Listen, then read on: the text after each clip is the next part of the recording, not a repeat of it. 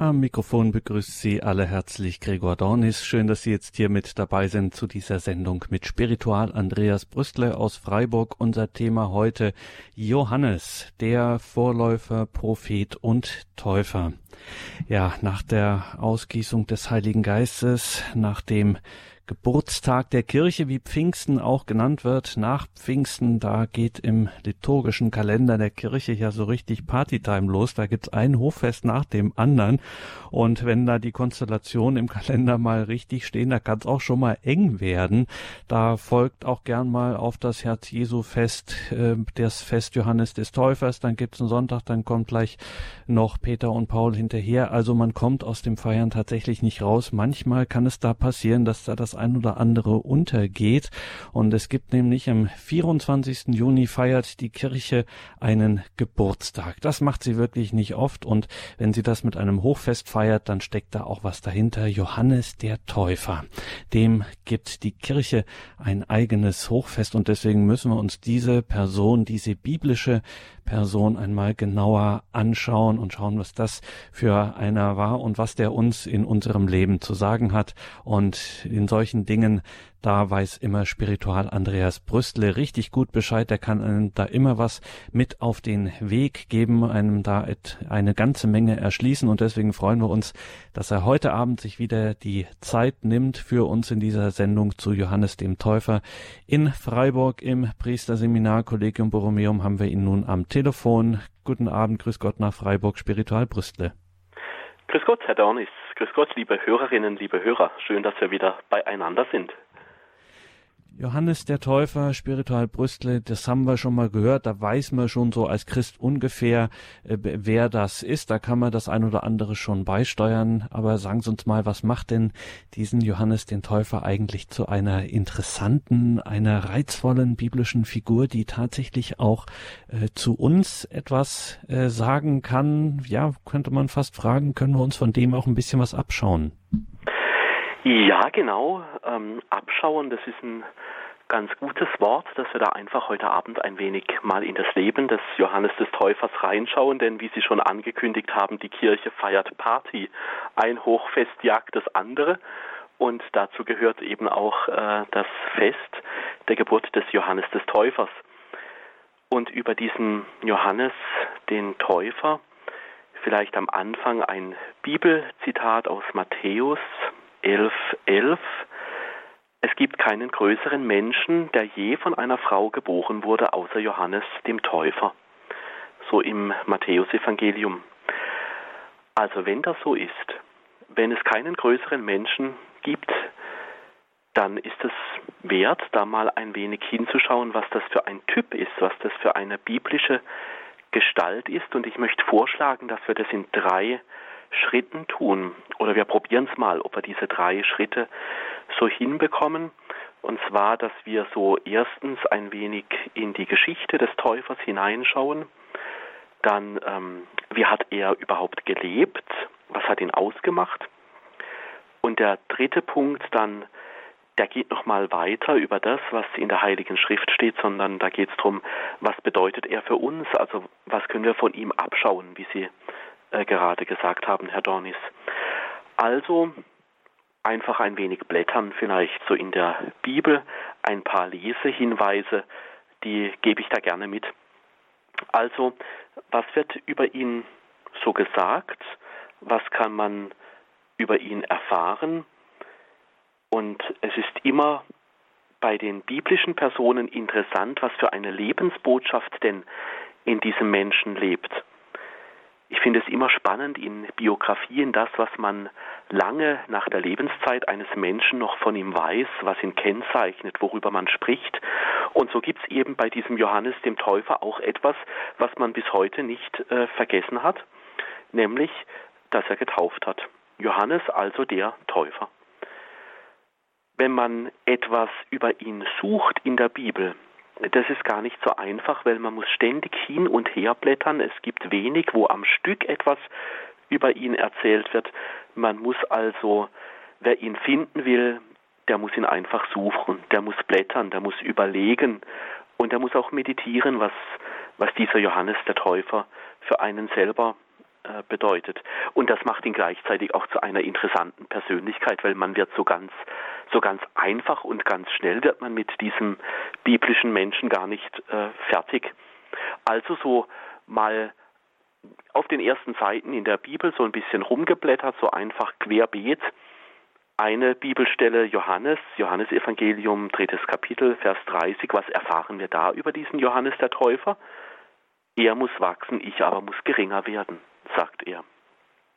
Er muss wachsen, damit meint er Jesus.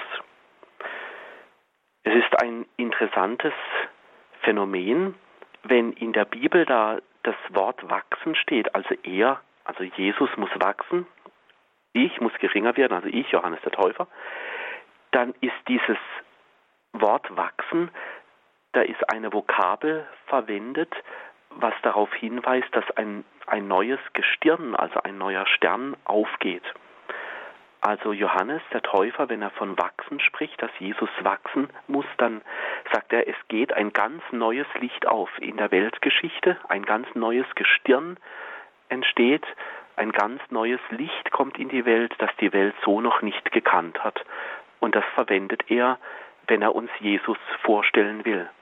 Also wie wenn Neuschöpfung wird, so spricht dieser Johannes der Täufer von Jesus. Also neues Licht kommt in die Welt, das die Welt noch nicht gesehen hat und nie mehr vergessen wird. Diese Vokabel verwendet da dieser Johannes der Täufer. Und das ist das Spannende, wenn man dann nämlich schon in der Bibel allein das schon liest, im Johannesevangelium, drittes Kapitel, das ist jetzt wahrlich ganz am Anfang von den vielen Wörtern, die da im Johannesevangelium drinstehen. Also wenn ein Evangelium schon so beginnt, und da schon ein Hinweis auf Jesus ist, er ist das neue Gestirn, die neue Schöpfung, er ist das Licht von Gott her, dann wird der Leser da richtig neugierig gemacht. Die Welt wird also hell, wenn man im Johannesevangelium weiterliest.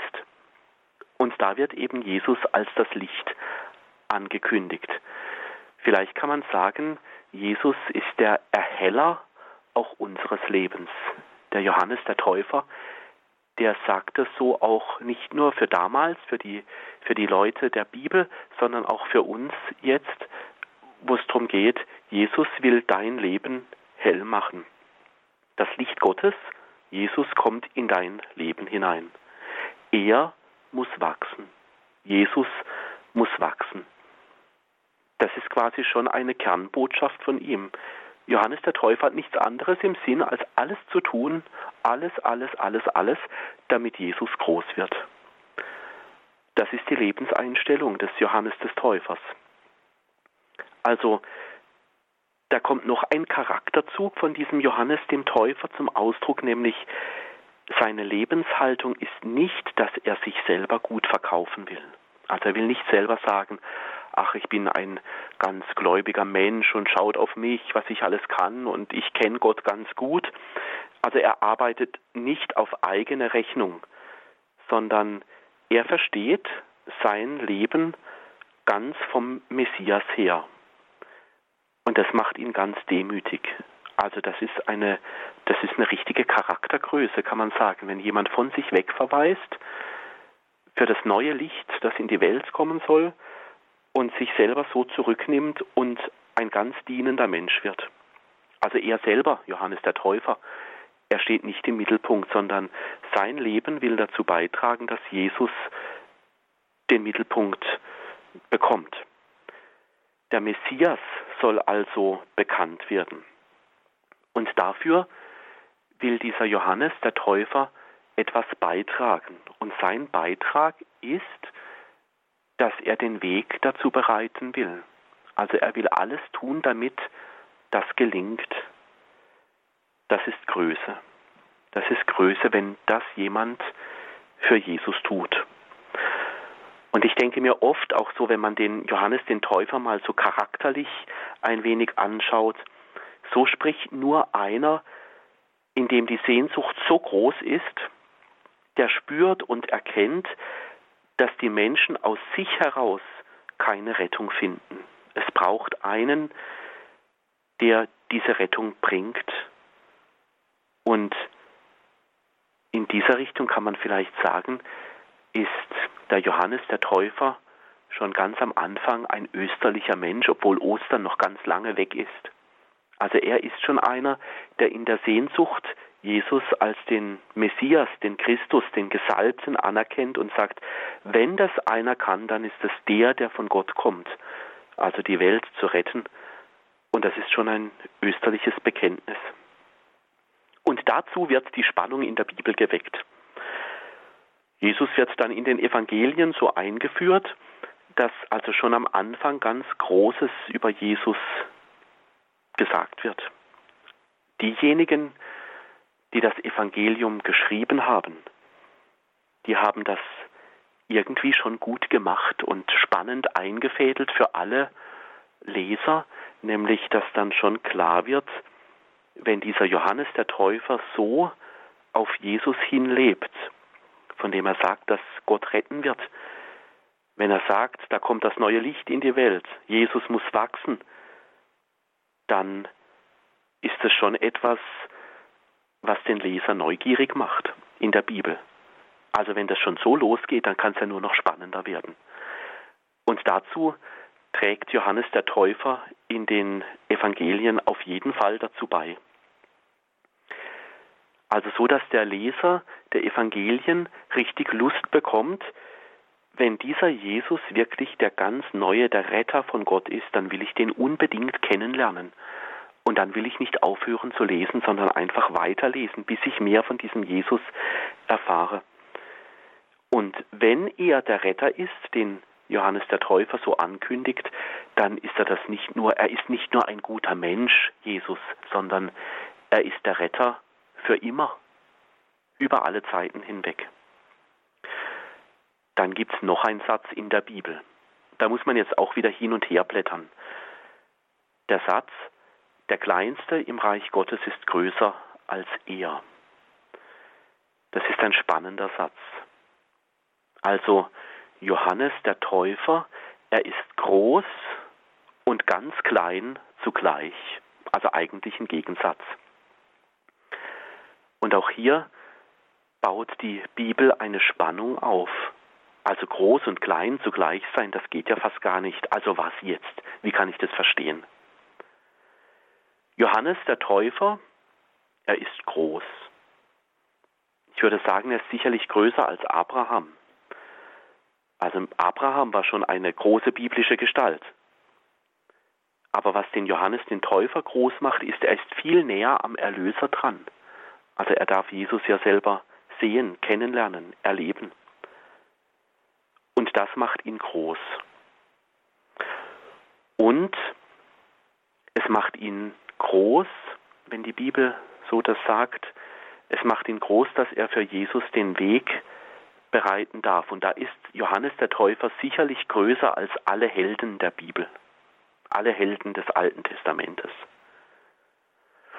Und er ist insofern auch groß, weil zu Johannes dem Täufer sind ganz viele Menschen gekommen. Also sie wollten sich alle von Johannes dem Täufer taufen lassen. Vergebung der Sünden, neues Leben finden. Und das macht ihn schon groß, dass die Bibel das nicht vergessen hat, dass so viele Menschen zu ihm kommen, dass man davon bis heute erzählt, Hunderte, Tausende vielleicht, die gespürt haben, ich muss den Johannes den Täufer erleben. Und ich werde dann fast immer ein bisschen neidisch, wenn die Bibel das erzählt, dass so viele Leute zu ihm kommen. Bei mir waren noch nie so viele. Also wenn so viele Leute zu Johannes dem Täufer kommen, dann muss er eine interessante und großartige Gestalt gewesen sein. Jemand, der über Johannes den Täufer auch spricht, jetzt nicht in der Bibel, Calvin. Er hat einmal gesagt, in der Mitte zwischen Gesetz und Evangelien stand Johannes, dessen Amt es war, beide Seiten zu berühren. Das hat dieser Calvin mal gesagt. Also zwischen Gesetz, das heißt also dem Leben, dem Glauben des Alten Testamentes und den Evangelien, also dem Leben, dem Glauben des Neuen Testamentes. Und Johannes der Täufer, das macht ihn zu einem besonderen Menschen, weil er steht da gerade dazwischen. Also zwischen dem, was im Alten Testament verheißen ist, ersehnt wurde, wo die Menschen sich den Erlöser richtig herbeigesehnt haben. Und dann, er hat ein großes Glück, sein Lebensglück war sicherlich, und da berührt er beide Seiten, Altes und Neues Testament, dass er mit Jesus in Kontakt kam.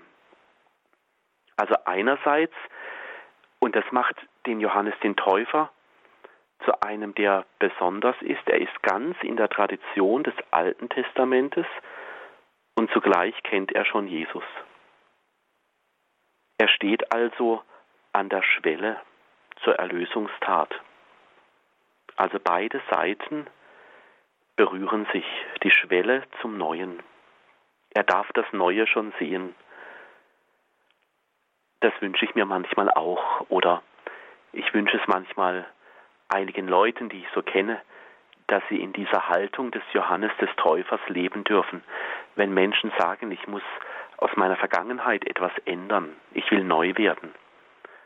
Manchmal sind wir selber auch in dieser Situation des Johannes des Täufers, das Alte gelebt zu haben und zu kennen, aber gleichzeitig schon zu erahnen und zu wissen, da bricht sich neues Leben Bahn. Und ich sage mir immer, wenn ich dem Johannes dem Täufer einen, einen Namen, einen Titel oder einen Spitznamen geben müsste, dann würde ich sagen, er ist der Prophet des klaren Blicks. Also er hat einfach einen klaren Blick, er, er lebt so am Puls der Zeit und er, er sieht, er ahnt und er weiß, dass Gott wirkt, das glaubt er und das, das darf er erfahren. Also er hat einen richtigen Spürsinn für das Neue. Ich glaube, das macht den Johannes den Täufer auch nochmal als Menschen und Gläubigen interessant. Also er ist der Prophet, des klaren Blicks. Und ich glaube, in so mancher Lebenssituation, wenn wir nicht klar nach vorne sehen oder wenn alles vergebens erscheint, ich glaube, dann dürfen wir diesen Johannes den Täufer auch mal anrufen in unserem Gebet und sagen, schenk uns doch diesen klaren Blick, dass wir das Neue sehen. Ein Theologe, Ernst heißt der, Josef Ernst, also ein Theologe, er hat mal gesagt, dass wenn er auf Johannes den Täufer blickt, dann sieht er in ihm ein Lebensziel, nämlich die prophetische Verkündigung. Dafür hat Johannes der Täufer gelebt.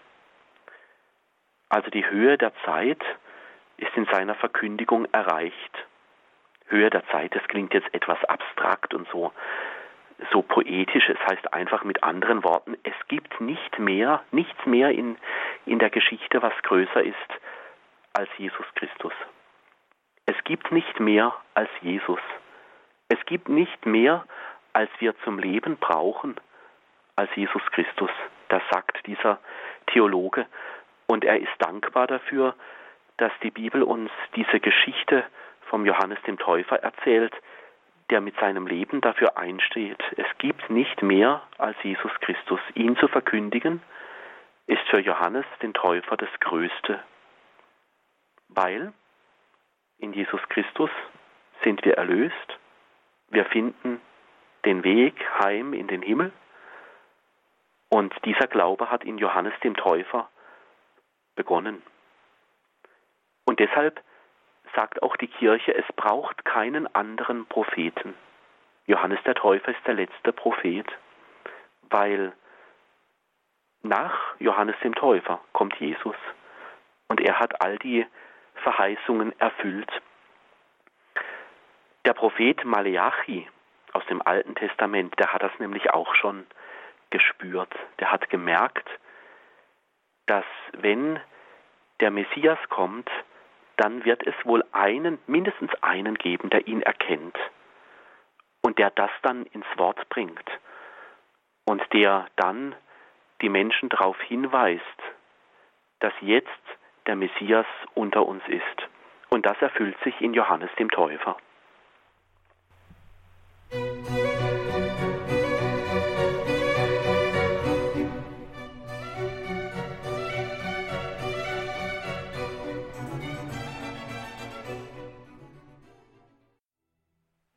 Sie haben eingeschaltet bei Radio Horeb und Radio Maria. Heute Abend wieder mit Spiritual Andreas Brüstle aus Freiburg. Wir betrachten, er betrachtet für uns Johannes den Täufer, den Vorläufer, den Propheten und eben wie er genannt wird, der Täufer Spiritual Brüstle. Wie kommt es eigentlich dazu, dass wir diese Bezeichnung für ihn haben, den Beinamen Johannes der Täufer und äh, ja, dass wir auch das so fix mit ihm verbinden. Also wir haben ja mehrere Johannisse äh, durchaus in der Bibel und wenn man dann sagt, von wem sprichst du, na der Täufer, ach so, das wissen wir dann. Das ist so sein Beiname. Wieso?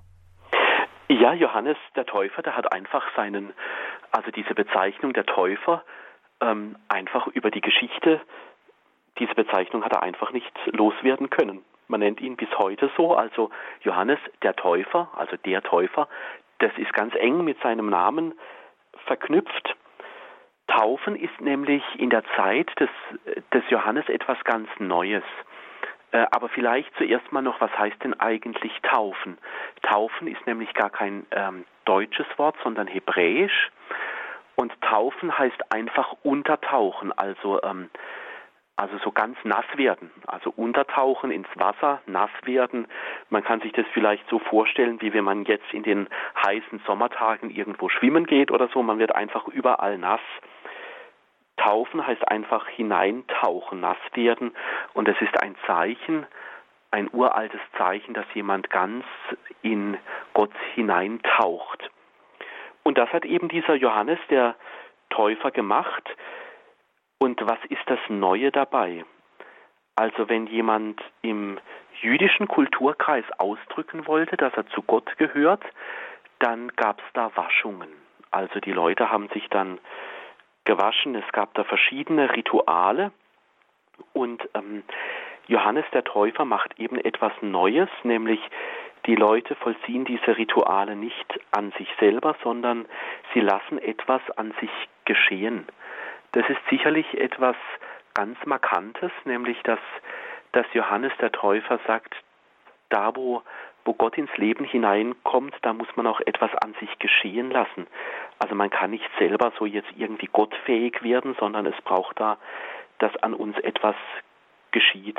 Also Johannes tauft dann und er übernimmt diese Rolle, also zu taufen. Er wird, vielleicht kann man das so sagen, zu einem Helfer, einem Helfer des Glaubens, zu einem Helfer der Umkehr. Und ich denke mir, wenn man das mal etwas aktualisieren möchte, wir brauchen ja auch Helfer im Glauben. Manchmal sind wir einfach zu schwach, um zu glauben oder es gibt so viele Umstände im Leben, wo, wo wir vor Gott am liebsten davonrennen wollen. Und ich glaube, das macht diesen Johannes, den Täufer, als Helfer für den Glauben nochmal so aktuell, dass wir da einen haben im Himmel, einen haben in der Bibel, der sagt, du musst nicht ohne Helfer des Glaubens durchs Leben gehen. Also so wird Glaube und Taufe zu einem ganz starken Zeichen. Und das hat man eben bis heute nicht vergessen, dass dieser Johannes der Täufer eben ein Helfer war. Er taucht die Leute unter, er taucht die Leute in Gott rein. Sie reinigen sich nicht nur selber, sondern sie dürfen das alte Leben, so in der Taufe des äh, Johannes des Täufers, das alte Leben einfach hinter sich lassen. Das ist, denke ich, auch nochmal eine gute Botschaft, eine schöne Botschaft von Johannes dem Täufer. Neues Leben kann immer möglich werden in Gott. Altes wird abgewaschen und der neue Mensch will werden. Also ich glaube, diese Glaubensprozesse, die haben wir auch im eigenen Leben immer wieder, dass wir sagen, ich muss mich mal nach dem Neuen ausstrecken. Und bis heute wird es ja auch im Ritus der Taufe getan, wenn wir Christen werden, wenn wir zu Jesus gehören und getauft werden, dann passiert ja dieser uralte Ritus bei uns genauso. Das alte Leben ist abgewaschen, wir werden gereinigt, wir sind offen für das neue Leben mit, mit Jesus. Doch wer war dieser Johannes der Täufer? Wie ist er geworden? Wie ist seine Herkunft? Und wie ist seine Geburt? Also das sind ja auch nochmal Fragen, wo man schauen kann, was ist das, wie ist dieser Johannes der Täufer eigentlich geworden. Dazu lese ich ähm, einen Abschnitt aus der Bibel am besten vor, dass wir da ein bisschen ein Gespür dafür äh, bekommen.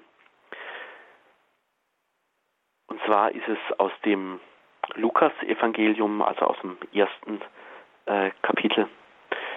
Dort heißt es, zur Zeit des Herodes, des Königs von Juda, Judäa, lebte ein Priester namens Zacharias, der zur Priesterklasse Abia gehörte. Seine Frau stammte aus dem Geschlecht Aarons, sie hieß Elisabeth. Beide lebten so, wie es in den Augen Gottes recht ist und hielten sich in allem streng an die Gebote und Vorschriften des Herrn. Sie hatten keine Kinder, denn Elisabeth war unfruchtbar und beide waren schon in vorgerücktem Alter. Eines Tages, als seine Priesterklasse wieder an der Reihe war und er beim Gottesdienst mitzuwirken hatte, wurde, wie nach der Priesterordnung üblich, das Los geworfen und Zacharias fiel die Aufgabe zu, im Tempel des Herrn das Rauchopfer darzubringen. Während er nun zur festgelegten Zeit das Opfer darbrachte, stand das ganze Volk draußen und betete. Da erschien dem Zacharias ein Engel des Herrn. Er stand auf der rechten Seite des Rauchopferaltars. Als Zacharias ihn sah, erschrak er und fiel in, in Furcht. Der Engel aber sagte zu ihm, Fürchte dich nicht, Zacharias, dein Gebet ist erhört worden. Deine Frau Elisabeth wird dir einen Sohn gebären, dem sollst du den Namen Johannes geben. Große Freude wird dich erfüllen und auch viele andere werden sich über seine Geburt freuen. Denn er wird groß sein vor dem Herrn, Wein und andere berauschende Getränke wird er nicht trinken und schon im Mutterleib wird er vom Heiligen Geist erfüllt sein. Viele Israeliten wird er zum Herrn, ihrem Gott, bekehren.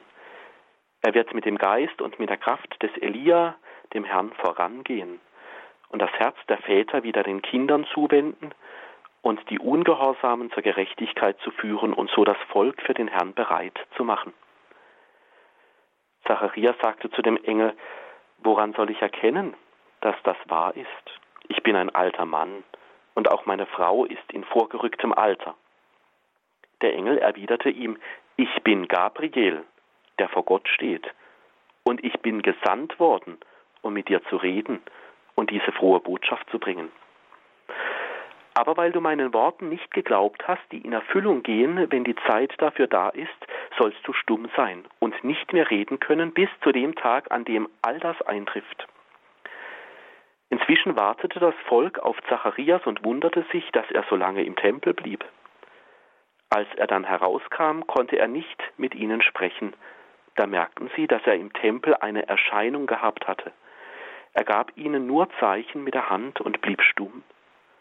Am Schluss des Opferdienstes wurde das Volk vom Priester gesegnet. Als die Tage seines Dienstes im Tempel zu Ende waren, kehrte er nach Hause zurück. Bald darauf empfing seine Frau Elisabeth einen Sohn und lebte fünf Monate lang zurückgezogen. Sie sagte, der Herr hat mir geholfen. Er hat in diesen Tagen gnädig auf mich geschaut und mich von der Schande befreit, mit der ich in den Augen der Menschen beladen war. Soweit die Bibelstelle. Jetzt können wir suchen. Was erfahren wir in dieser Bibelstelle über diesen Johannes der Täufer? Also wir erfahren etwas über seinen Vater, den Zacharias. Er ist Priester des Alten Testamentes. Er macht Dienst am Tempel. Wir lernen seine Mutter kennen, Elisabeth. Und dann passiert etwas, wo Gott eingreift. Und zwar beim Räuchern. Wenn in der Bibel vom Rauchopfer da äh, gesprochen wird, das Rauchopfer wurde im Tempel immer am Morgen dargebracht, also es war wohl in den Morgenstunden. Dann, wenn es hell wird, dann, wenn der neue Tag anbricht, dann, wenn die Erde wieder neu den Herrn begrüßt am Morgen. In dieser Situation, da wird Johannes der Täufer quasi verheißen. Ein Engel kommt zu Zacharias Also, Zacharias, er spürt, jetzt greift der Himmel ein. Und was macht er? Wie alle Menschen, wenn ein Engel erscheint in der Bibel, er ist bestürzt. Er hat Angst. Für ihn war es nicht schön, plötzlich zu merken, dass Gott ins Leben eingreift. Manchmal, wie bei uns auch, wenn wir spüren, dass Gott in unser Leben kommt, das kann schon auch verunsichern, Fragen aufwerfen. So stelle ich mir das bei Zacharias vor. Und es bleibt ihm nur eine Möglichkeit, er fällt auf die Knie. Also dann, wenn Gott auf den Plan tritt, dann gibt es nur eine Haltung, diesem Willen Gottes zu begegnen, nämlich in der Anbetung. Der Engel, er sagt dann, fürchte dich nicht. Also er nimmt dem Zacharias den Druck. Mit heiligem Geist, so erfahren wir, wird dieser Johannes der Täufer erfüllt werden. Wir erfahren noch etwas aus dieser Bibelstelle. Johannes der Täufer wird kommen, damit sich viele bekehren. Er hat also, so kann man sagen, einen internen Auftrag. Also er soll dafür sorgen, dass die Kinder Israels wieder zu Gott finden. Also dass die Menschen glauben. Er soll ein Diener des Glaubens sein. Und da glaube ich, ist dieser Johannes der Täufer auch wieder aktuell, der den Menschen helfen soll, zum Glauben zu finden. Ich glaube, wir brauchen heute auch solche Existenzen wie Johannes der Täufer, also Menschen, die anderen den Glauben nahebringen, helfen, den Weg zu Gott zu gehen, die Menschen zu Gott zurückzuholen. Wir brauchen diese Bewegung, wir brauchen diese Menschen immer wieder, die uns daran erinnern, dass wir zu Gott zurückkehren, so eben wie es der Johannes der Täufer getan hat.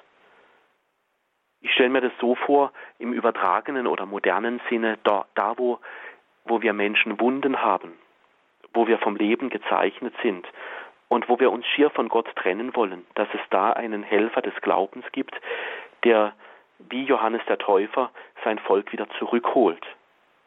Oder wo die Enttäuschungen so groß sind und der Zweifel an Gott überhand nimmt, wo wir ihn anrufen dürfen, hol uns zurück in die Gemeinschaft mit Gott. Und Johannes geht diesen Weg. Er ist also ein Glaubensbeispiel. Und dann erfahren wir in dieser Bibelstelle noch etwas über den Engel, der da kommt. Er sagt, ich bin Gabriel. Ich bin gesandt worden.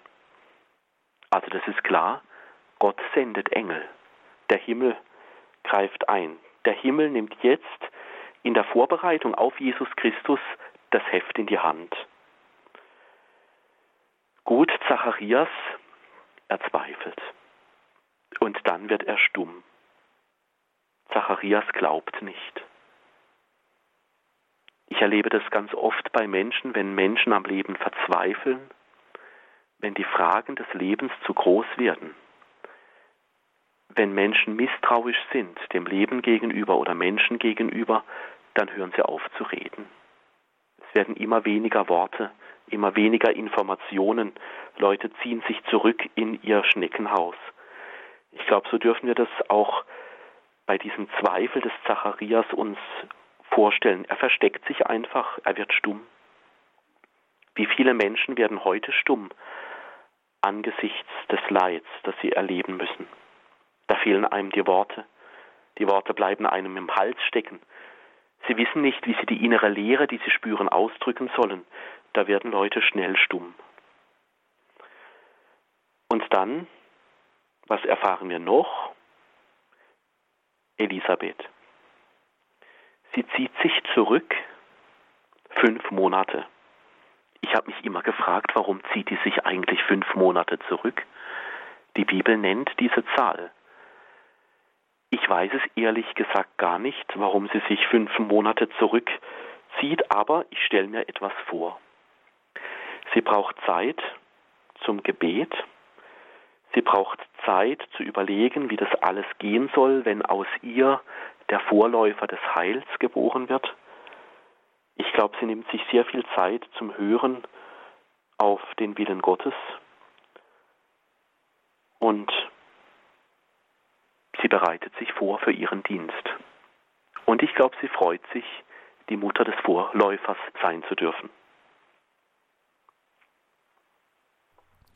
Ja, und dann passiert das Spiritual Brüstle, dann kommt es dazu, dass der Vater des Johannes wieder zu Worten findet. Zacharias redet wieder, er kann wieder reden. Was ist da passiert? Wie kommt das so plötzlich? Genau, ja, die Geschichte geht nämlich noch weiter. Und zwar ähm, Zacharias kommt wieder zu Worten. Also das heißt, er wird aufgrund seines Misstrauens und seines Leidens und so, wird er einfach stumm. Und wie findet er jetzt wieder zu den Worten? Ich lese wieder etwas aus der Bibel vor, nämlich gerade die Abschnitte, wo es dann weitergeht, wo die Geschichte aufgelöst wird, wie er wieder redet. Für Elisabeth kam die Zeit der Niederkunft und sie brachte einen Sohn zur Welt. Ihre Nachbarn und Verwandten hörten, welch großes Erbarmen der Herr ihr erwiesen hatte, und freuten sich mit ihr. Am achten Tag kamen sie zur Beschneidung des Kindes und wollten ihm den Namen seines Vaters Zacharias geben. Seine Mutter aber widersprach ihnen und sagte, nein, er soll Johannes heißen. Sie antworteten ihr, es gibt doch niemand in deiner Verwandtschaft, der so heißt. Da fragten sie seinen Vater durch Zeichen, welchen Namen das Kind haben solle. Er verlangte ein Schreibtäfelchen und schrieb zum Erstaunen aller darauf, sein Name ist Johannes. Im gleichen Augenblick konnte er Mund und Zunge wieder gebrauchen, und er redete und pries Gott.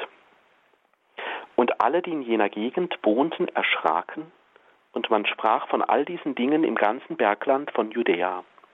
Alle, die davon hörten, machten sich Gedanken darüber und sagten, was wird wohl aus diesem Kind werden? Denn es war deutlich, dass die Hand des Herrn mit ihm war. Sein Vater Zacharias wurde vom Heiligen Geist erfüllt und begann prophetisch zu reden, gepriesen sei der Herr, der Gott Israels, denn er hat sein Volk besucht und ihm Erlösung geschaffen.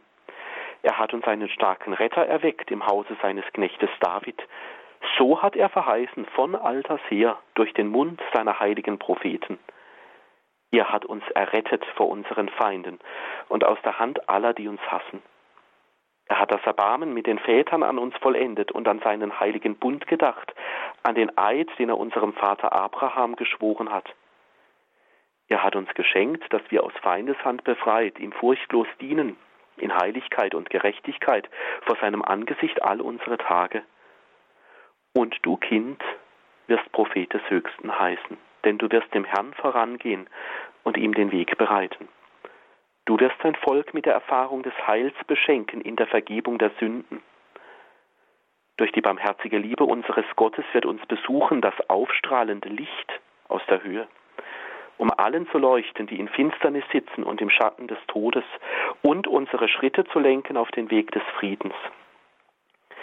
Das Kind wuchs heran und sein Geist wurde stark, und Johannes lebte in der Wüste bis zu dem Tag, an dem er den Auftrag erhielt, in Israel aufzutreten. Soweit die Bibelworte. Also was ist da passiert? Was erfahren wir, warum dieser Zacharias wieder redet? Dieses Gebet, das der Zacharias da betet, das hat er gar nicht selber erfunden sondern das sind alles Bibelzitate. Das, was Zacharias da betet, er erinnert sich. Also aus Misstrauen wird Vertrauen. Was der Zacharias da betet, sind alles Vertrauensbibelstellen, zum Beispiel aus den Psalmen, aus den Propheten. Da ist ganz viel von Jesaja dabei, Zacharia, Malachi, aus dem ersten Buch Samuel zum Beispiel, aus dem Buch Genesis, aus dem Buch Micha. Also Zacharias erinnert sich, wie gut Gott handelt und dass es allen Grund gibt, ihm zu vertrauen. Und als der Zacharias wieder zurückgefunden hat ins Vertrauen, dann wird seine Zunge gelöst. Also er kann wieder reden. Und Er kann dann wieder reden, als er den Auftrag Gottes erfüllt hat. Als er dann sagt, sein Name ist Johannes, also als er das auf das Täfelchen da schreibt. Vielleicht kann man da auch so sagen, wer, wer seiner Berufung treu bleibt, wer seine Berufung lebt, wer zu dem steht, wo er spürt, dass er ganz im Vertrauen Gottes ist, da löst sich die Zunge, dann werde ich zum Verkünder. Vielleicht ist das so eine spirituelle Botschaft dieses Zacharias. Also Zacharias in diesem Gebet, was uns da überliefert wird, er erzählt die Wunder, die Wunder des Volkes Israel. Befreiung aus Feindschaft, Befreiung aus Knechtschaft, furchtlos dienen. Licht geht auf, wenn man an Gott glaubt. Es ist ein Gebet der Wunder, das Zacharias da spricht. Und dann ahnt dieser Zacharias, dass Rettung kommt. Und etwas Wunderbares finde ich in Lukas 1,76, nämlich das erste Wort, das dieser Papa, der Zacharias, zu seinem Sohn Johannes sagt, ist, und du Kind wirst Prophet des Höchsten heißen. Das ist das erste Wort des Vaters an das Kind. Du Kind wirst Prophet des Höchsten heißen. Also Zacharias erkennt jetzt die Berufung seines Sohnes. Also die Füße auszurichten auf die Wege des Heiles. Da findet Zacharias dann diese biblischen Belege und er sagt, ja, das wird sich in meinem Sohn Johannes erfüllen. Er wird alles tun, damit der Messias in unserem Leben Platz bekommt. Wege des Friedens zu gehen, Wege Gottes zu gehen. Nochmal spannend finde ich dann Lukas 1, 80, also erstes Kapitel, den 80. Vers, das Kind wuchs heran. Und zwar, wo wuchs das Kind heran? Die Bibel erzählt in der Wüste, also in der Einöde. Der Prophet des Höchsten erwächst in der Wüste auf, bis er erwachsen ist. Erstaunlich ist, in der Wüste kann man davon ausgehen, Johannes der Täufer lebte jahrelang wohl alleine. Das macht ihn zum Prophet, dass er viele Jahre seines Lebens nur hören gelernt hat. Die Hauptaufgabe seines Lebens war wohl, ein Hörender zu werden für Gott. Also er war nicht ein Konferenzredner, also einer, der viele gute und gescheite Sachen weiß sondern seine Hauptaufgabe, Großteil seines Lebens, war einfach nur hören üben, die Geister zu unterscheiden, zu erkennen, was Gott von mir will. Und was wir nicht sehen in seinem Leben, das sind oft die einsamen Stunden. Von Johannes dem Täufer, das hören wir gerne, wie er getauft hat. Wir erfahren, wie er Menschen zu Gott führt, aber das dass er das tun konnte, ein Großteil seines Lebens Einsamkeit war, das können wir uns kaum vorstellen. Ich denke mir dann oft, warum dieser Johannes der Täufer so eine Autorität hatte, also warum er so, so kraftvoll auftreten konnte, warum er so ein kraftvoller Glaubenstyp war. Ich glaube, das hängt damit zusammen, dass er lange Zeit in der Einsamkeit und in der Stille die Intimität gelernt hat. Die Intimität, mit Gott. Vielleicht eine Kurzformel über sein Leben. Autorität seines Lebens kommt durch die Intimität mit Gott. Das hört sich jetzt gut an, aber ich glaube, das ist eine harte Seite im Leben des Johannes des Täufers. Das war ein hartes Glaubenstraining, ein geistlicher Mensch zu werden. Ebenso wie bei uns auch, ein Leben lang immer wieder versuchen, hartes Training, ein geistlicher Mensch zu sein. Autorität kommt durch Intimität mit Gott. Dann finde ich in seinem Leben noch etwas erstaunlich. Johannes der Täufer kommt aus der Wüste und er kommt gereinigt aus der Wüste heraus, verändert, voll mit Glauben. Aus der Wüste kommt man anders heraus wie aus dem Kino oder aus dem Theater. Also man kann aus Situationen unterschiedlich rausgehen. Johannes der Täufer, sein Weg durch, aus der Wüste heraus, er ist kraftvoll geworden im Glauben, präzise und messerscharf in seiner Verkündigung. Und da sind wir bei einem wesentlichen Punkt. Spiritual Brüstel, wir sprechen heute über Johannes den Täufer. Ähm, aber er, das Leben dieses Johannes bestand ja nicht 24 Stunden, sieben Tage die Woche aus Taufen, sondern wie Sie jetzt schon angedeutet haben, ja auch aus anderen äh, Dingen, die das umkleiden, wenn man so will, dieses äh, Taufen. Was hat er so außer diesem Taufen eben noch getan? Wenn man mal so in einer Kurzfassung so ein Charakterbild von ihm machen möchte, ähm, da müssen wir, meine ich, nochmal auf die Wüste zurückkommen.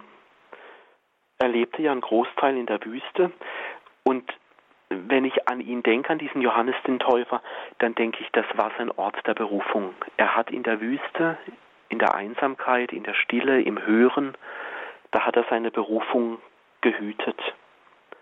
Er hütete also seinen Ort der Berufung.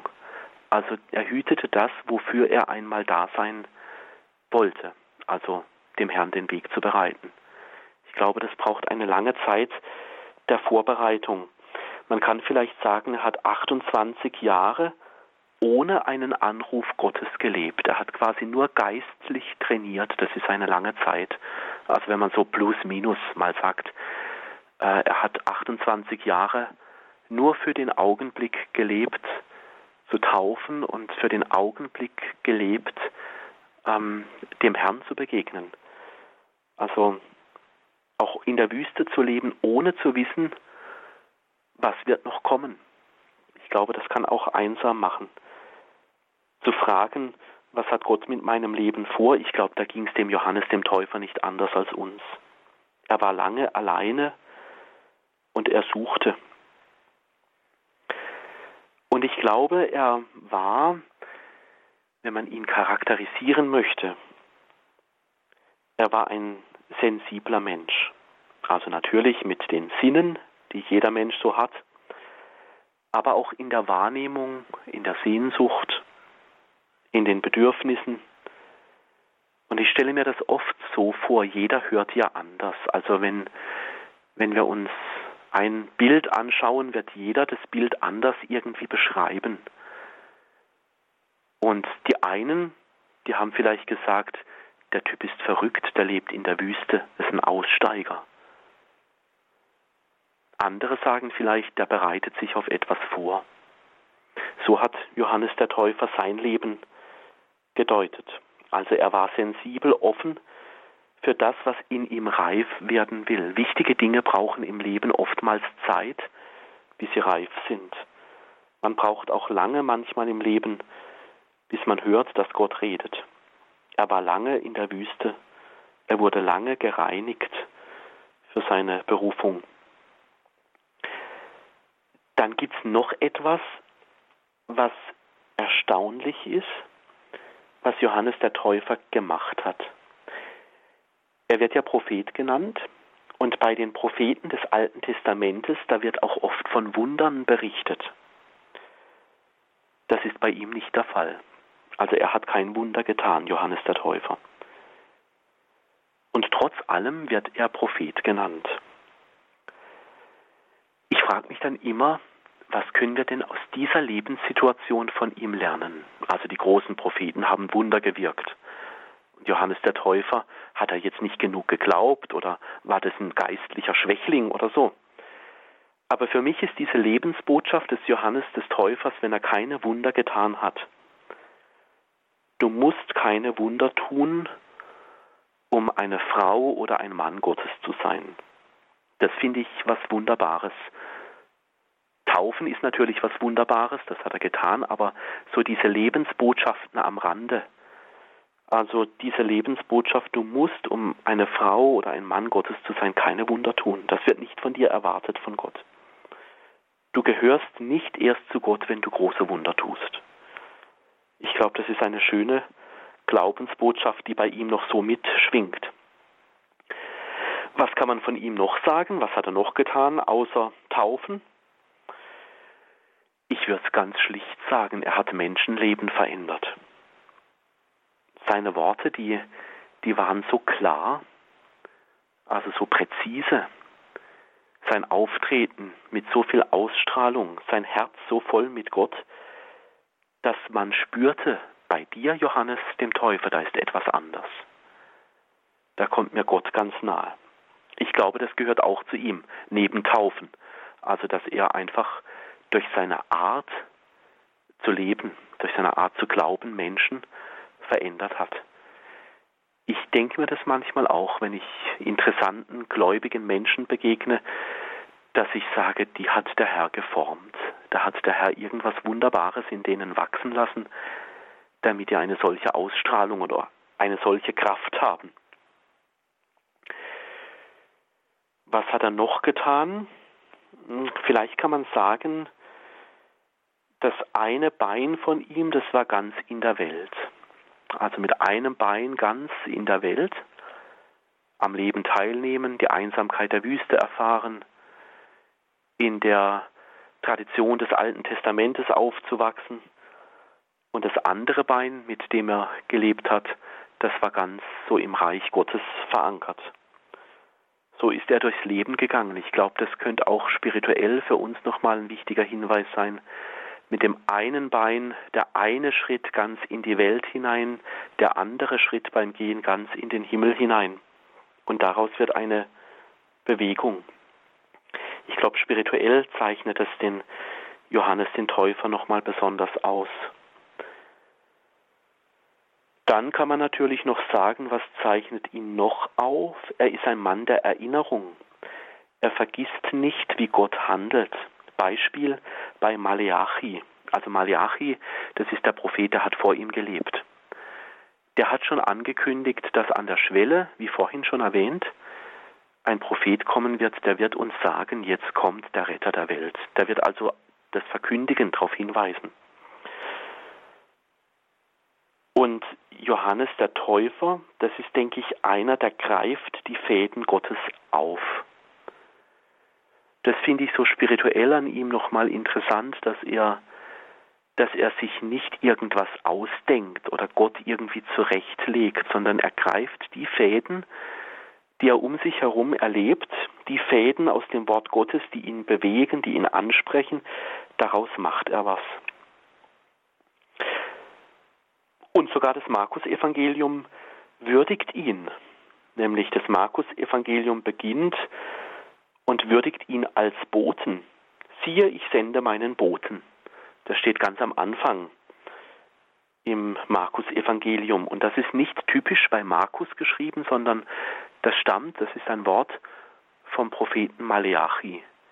Also der, der auf den Retter hinweist, der, der vom Retter erzählt, der, der den Retter im Herzen trägt, der, der ganz von sich wegweist auf den Herrn hin, das ist ein wirklicher Bote des Himmels. Solche Glaubensboten, die wünsche ich mir auch für unsere Tage.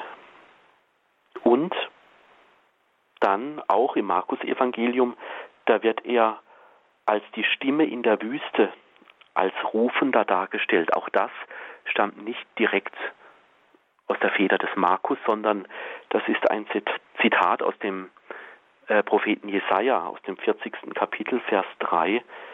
Dort wird nämlich auch schon gesagt, wie ist jemand, der ganz auf die Seite Gottes gehört. Er ist die Stimme, die in der Wüste ruft. Ich glaube, in unseren Wüsten des Lebens, wo Menschen vereinsamen, Leid erfahren, ausgegrenzt werden, keine Perspektive haben, eben in der Wüste der Einsamkeit leben, da braucht es auch diese Rufer, dass das Elend endlich mal ein Ende hat. Und ebenfalls im Markus-Evangelium, was macht der Johannes der Täufer noch, außer Taufen, er predigt. Das gehört zu ihm ganz dazu. Überall, wo Johannes der Täufer genannt wird, dort predigt er. Also er tut nicht nur etwas, sondern er versucht, das, was da gerade passiert, mit Worten zu deuten. Und diese Charakterzüge, also was, was er sonst noch tut, außer Taufen, also diese paar Beispiele, die ich jetzt aufgezählt habe, die werden ganz oft erwähnt.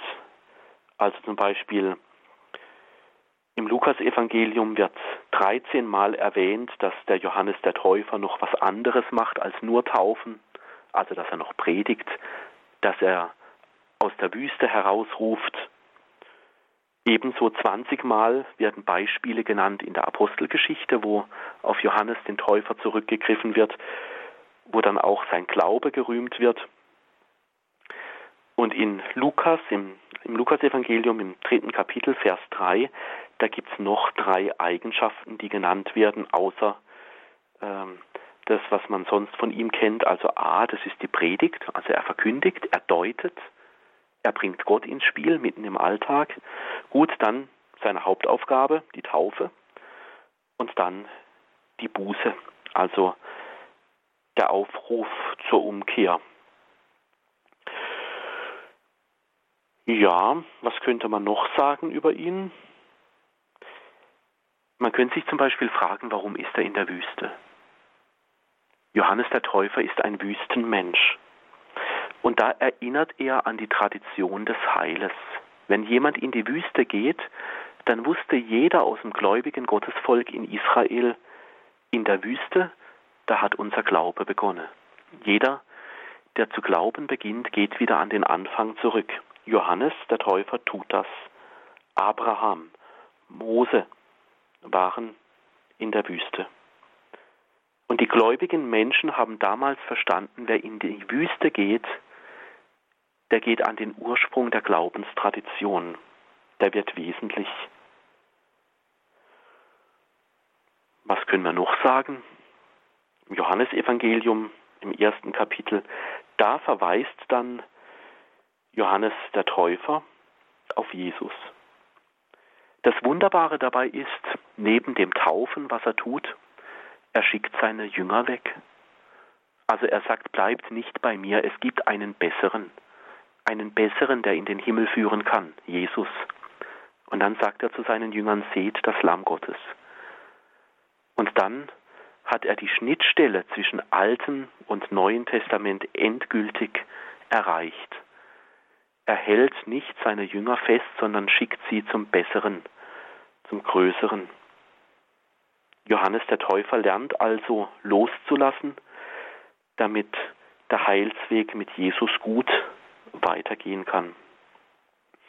Und noch ein ganz kurzer letzter Gedanke, das ist jetzt nicht biblisch. Ich denke an den Isenheimer Altar. Da ist ja dieser Johannes der Täufer mit dem Fingerzeig auf Jesus. Johannes der Täufer war nicht unterm Kreuz gestanden, so wie es dieses Bild darstellt. Da war Johannes der Täufer schon lange tot. Aber Grünewald, der Künstler, hat ihn da gerne dazu gemalt. Und zwar als Zeichen, spirituell, so geistlich, sehr interessant. Jesus hat mit diesem Fingerzeig des Johannes des Täufers eine bleibende Bedeutung über den Tod hinaus.